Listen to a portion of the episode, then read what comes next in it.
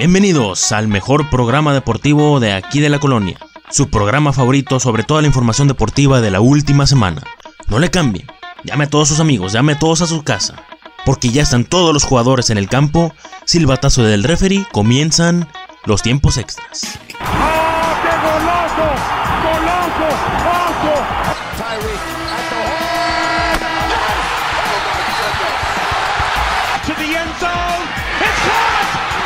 Lewis! Oh Lewis!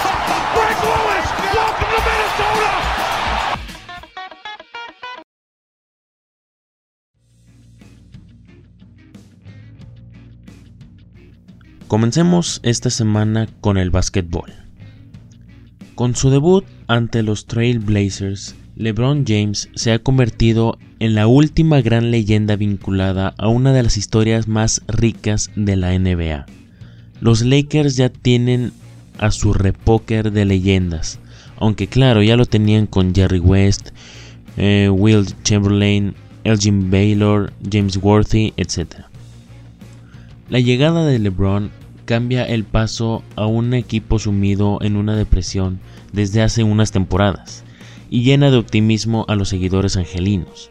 Seguidores como Shaquille O'Neal, que publicó una foto en su cuenta de Instagram con los probablemente 5 jugadores más grandes en la historia de la franquicia, él incluido. Se ve a Shaq, claro, a LeBron James, a Karim Abdul-Jabbar, a Magic Johnson y a Kobe Bryant. Y le acompaña un comentario del pivot, actual comentarista deportivo, que dice, ¿quién podría ganar este quinteto? Lo que parece claro es que es casi imposible encontrar tanta riqueza en cuanto a talento en la historia de ningún otro equipo. Quizá los Celtics podrían reunir un quinteto parecido. Ahí queda el debate. Y hablando de LeBron James, de él siempre se dijo que era el único jugador de la NBA capaz de convertir en aspirante al anillo a un equipo del montón. Ese es precisamente el reto de LeBron James, cuya historia, que ya es la de la NBA, sigue en Los Ángeles. Una ciudad con el suficiente gancho comercial para regar su floreciente industria o llevarle a un escenario durante un concierto de Drake, como la semana pasada. El reto del rey son los Lakers, franquicia histórica. 16 anillos, uno menos que los Celtics, que no ha podido superar la retirada de Kobe Bryant en el 2016 y que solo ha ganado 126 partidos en las últimas 5 temporadas, de 410 posibles. Todas estas temporadas sin playoffs, por supuesto. La pregunta que sobrevuela Estados Unidos en el inicio de la temporada es la siguiente. ¿Será LeBron tan grande como para convertir a los Lakers en un aspirante, al menos en la conferencia del oeste? Lo necesito para que nos lleve otra vez a la tierra prometida, respondió Magic Johnson, director de operaciones, cuando explicó el fichaje del verano en la NBA. Fue la contratación de algo más que un jugador, de un MVP, hecho que se ha repetido a lo largo de la historia de los Lakers con indudable éxito. Abdul Jabbar llegó al rescate en 1975. Aterrizó en un equipo que había ganado 30 partidos y tardó 5 años en salvarle de la mediocridad. Lo hizo en el primer año de Magic, temporada de 1979-1980. En 1996, Shaquille O'Neal cambió Orlando por Los Ángeles. Tardaría 4 años en lograr el anillo. Lo hizo junto a Kobe y con Phil Jackson en el banquillo. Conclusión. LeBron seguramente cambiará el rumbo maldito de los Lakers, pero necesitará más ayuda para alcanzar su cuarto título, aunque de inicio parte como absoluto favorito en la carrera por el MVP. Pasando al fútbol, se hablaba la última semana sobre un posible regreso de Neymar al Barcelona, pero el equipo azulgrana salió a decir que no tiene planes de volver a ficharlo. El vicepresidente del club, Jordi Cardoner, desmintió las noticias que indican que el campeón del fútbol español está dispuesto a ofrecerle al delantero brasileño un regreso al Camp Nou. Neymar ganó dos títulos de liga y una Champions en sus cuatro años en el conjunto catalán, donde formó un tridente letal junto a Luis Suárez y Lionel Messi. Sin embargo, se marchó en julio de 2017 después de que el club parisino pagó la millonaria clausura por 222 millones de euros, convirtiéndose en el fichaje más caro de la historia. De acuerdo con una prensa española, el jugador no acaba de aclimatarse a París, donde le ha surgido la competencia del joven Kylian Mbappé, y añora su vida en Barcelona, ciudad que ha visitado en varias ocasiones desde que se fue. ¿Ustedes qué dicen? ¿Les gustaría ver a Neymar otra vez en el Barça? Dejen abajo sus comentarios. En más fútbol, el VAR o árbitro asistente de video llegó a la Liga MX y se estrenó en el partidazo de Atlas contra Veracruz que finalizó 4 a 3 en favor de los tapatíos. Tardó 10 minutos en estrenarse el VAR de forma oficial en México, y el primer penal marcado con este asistente fue a favor del Atlas, aunque Jefferson Duque lo falló. Corría el minuto 9 de partido. En una jugada cayó Juan Pablo Vigón. El árbitro Adonai Escobedo marcó tiro de esquina, pero desde la cabina le pidieron rectificar y de ahí pidió la revisión de la jugada misma que causó polémica pues no parecía ni en la repetición una falta clara para declarar la pena máxima. Fueron poco más de 30 segundos los que tardó Adonai en revisar la jugada para marcar el penal de los rojinegros. Lastimosamente para el Atlas, Duque no pudo anotar, ya que Pedro Galleses le atajó el disparo.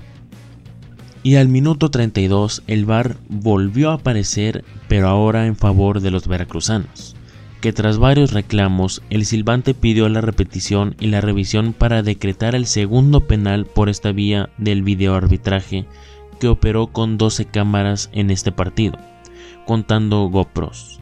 Un verdadero desorden el VAR en su debut, pero hey, es bueno que tengamos esto en México. Podemos usarlo más adelante en finales o en liguilla una tecnología que se ha estado pidiendo desde hace varios años. ¿Ustedes qué dicen? ¿Piensan que el bar viene a solucionar las cosas o a empeorarlas? Dejen abajo su opinión. Pasando al box, esta semana se dio la increíble noticia sobre el nuevo contrato de Saúl El Canelo Álvarez con la empresa de streaming DAZN, en donde el mexicano ganará nada más y nada menos que 365 millones de dólares por 5 años, convirtiéndose en uno de los deportistas mejores pagados a nivel mundial, superando sueldos de superestrellas como Messi, Cristiano, LeBron James, etc. A todo esto surgió la duda sobre si realmente lo vale. Dejemos a un lado que sea el actual campeón de la Asociación Mundial de Box y peso medio en el Consejo Mundial de Boxeo Canelo no recibirá más de un millón de dólares por semana por los próximos cinco años por ser el monarca de los pesos medianos. No, sino por la pasión que genera. Álvarez es un rockstar que llena estadios y provoca tumultos. Justo en una época en la cual las figuras son efímeras y la fama vuela de un tweet a una foto de Instagram o una declaración en un programa de televisión. El Canelo es constante. Su disciplina, enfoque y trabajo lo han mantenido donde está, y estoy seguro que ahí seguirá por muchos años. Tiene imán para mantener el interés. Y no hablo solo de los aficionados al boxeo o de sus seguidores, casi 4 millones en Instagram por cierto, sino de sus haters e incluso de quienes ni siquiera siguen el deporte. Asistir a la pelea, bares donde se transmite o reuniones en casa para ver el pleito de Álvarez se ha convertido en una situación de interés generalizado, y no hablo solo en México, sino de un fenómeno mundial. Y es aquí donde Saúl puede agradecer el ruido que generó Floyd Mayweather y Julio César Chávez Jr. al enfrentarlos. Verlo en su Mercedes AMG G63 6x6, único en México, en los anuncios espectaculares de cualquier ciudad o en los comerciales de cerveza lo mantienen en nuestra mente. Y eso ha sido el resultado del progreso en el ring. La técnica que ha logrado conseguir pelea tras pelea se suma a esa personalidad necia que lo hace no escuchar a sus haters y enfocarse en su propia pelea. Con 28 años de edad el Canelo se ha convertido en una figura mediática, de la misma forma que lo ha conseguido Cristiano Ronaldo o Giancarlo Stanton, deportistas que han logrado convertirse en una marca y atraer de vuelta la afición a su deporte. DAZN ofrece mensualidades de 10 dólares en su plataforma de streaming, y luego de que HBO anunció que podría dejar de transmitir el boxeo en vivo al finalizar el 2018, encontraron en el mexicano al personaje ideal para llevar suscriptores a su plataforma. Así que la respuesta a la pregunta parece ser bastante evidente. Sí, Saúl le dará a DAZN el empujón que necesita en el mercado estadounidense, luego de que ya es una empresa reconocida en Austria, Alemania, Japón y Suiza.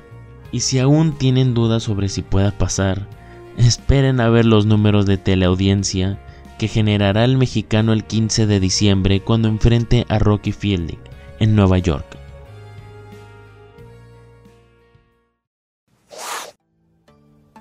Esto fue todo de mi parte, yo soy Emilio Moreno y para los polímatas de las 6, esto fue los tiempos extras y nos escuchamos la próxima semana.